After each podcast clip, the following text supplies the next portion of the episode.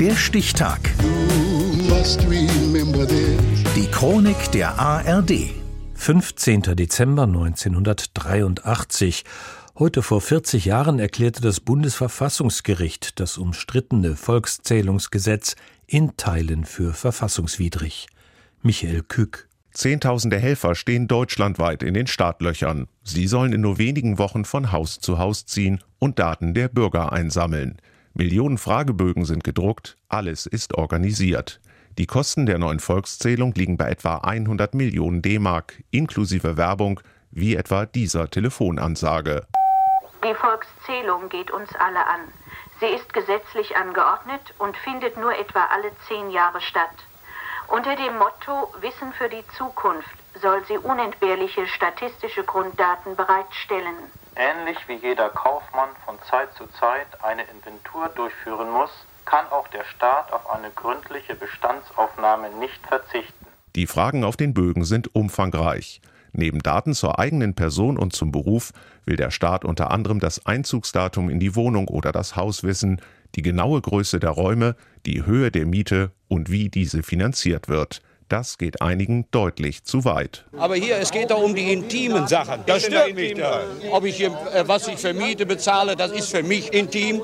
Was ich hier gewerblich benutze, geht denen Scheißdreck an. Das ist meine Wohnung. Warum muss da eine Kennnummer sein? Warum muss ein Haushaltsbogen sein? Name und Anschrift der Arbeitsstätte, was ich für eine Schulbildung habe und so weiter. Ich finde, das, das ist nicht, nicht richtig. 500 Bürgerinitiativen gründen sich bundesweit. An deren Spitze stellen die sich erst vor kurzem gegründeten Grünen mit Otto Schidi. Er ruft zum Boykott auf. Ja, wir sind der Meinung, dass ähm, diese Art von Volksfeuer, wie wir das nennen, eine unzulässige Ausforschung der Privatsphäre des einzelnen Bürgers darstellt. Denn, so die Befürchtung, keiner könne garantieren, dass die erhobenen Daten nicht an alle möglichen staatlichen Stellen weitergereicht werden. Und außerdem ließen sich Personen über die detaillierten Antworten, wenn gewollt, direkt ausfindig machen. Die schwarz-gelbe Bundesregierung hält die Ängste für unbegründet. Bundesinnenminister Friedrich Zimmermann lehnt Änderungen oder sogar eine Absage der Volkszählung deshalb klar ab. Diese Volkszählung findet ja auch nicht äh, deswegen statt, weil der Staat nun etwa diese Angaben bräuchte. Wir brauchen diese Angaben für den Bürger. Der Wohnungsbauminister, die ganze Bauwirtschaft ist darauf angewiesen. Nur so könne man klären, ob und wo neue Straßen, neue Buslinien und weitere Schulen und Kindergärten gebraucht werden, argumentieren die Befürworter. Doch das überzeugt die Gegner nicht.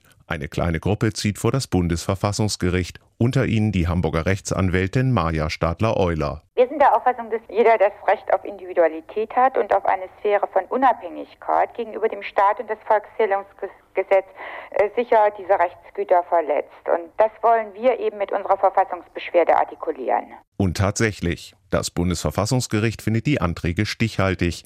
Es braucht Bedenkzeit und hält die Volkszählung zunächst auf. In der Verhandlung Monate später erklären die Karlsruher Richter das Gesetz dann für verfassungswidrig. Sie bemängeln einen zu starken Eingriff des Staates in die Grund- und Persönlichkeitsrechte des Einzelnen. Das Urteil stellt klar, dass die Bürger selbst bestimmen sollen, wie viel sie von ihren Daten preisgeben und dass der Staat nicht einfach beliebig viele davon einsammeln darf. Es ist ein Meilenstein im Datenschutz und die Geburtsstunde des sogenannten Rechts auf informationelle Selbstbestimmung, als das Bundesverfassungsgericht das Volkszählungsgesetz von Bund und Ländern kassiert. Das war am 15. Dezember 1983, heute vor 40 Jahren. Der Stichtag. Die Chronik von ARD und Deutschlandfunk Kultur. Produziert von Radio Bremen.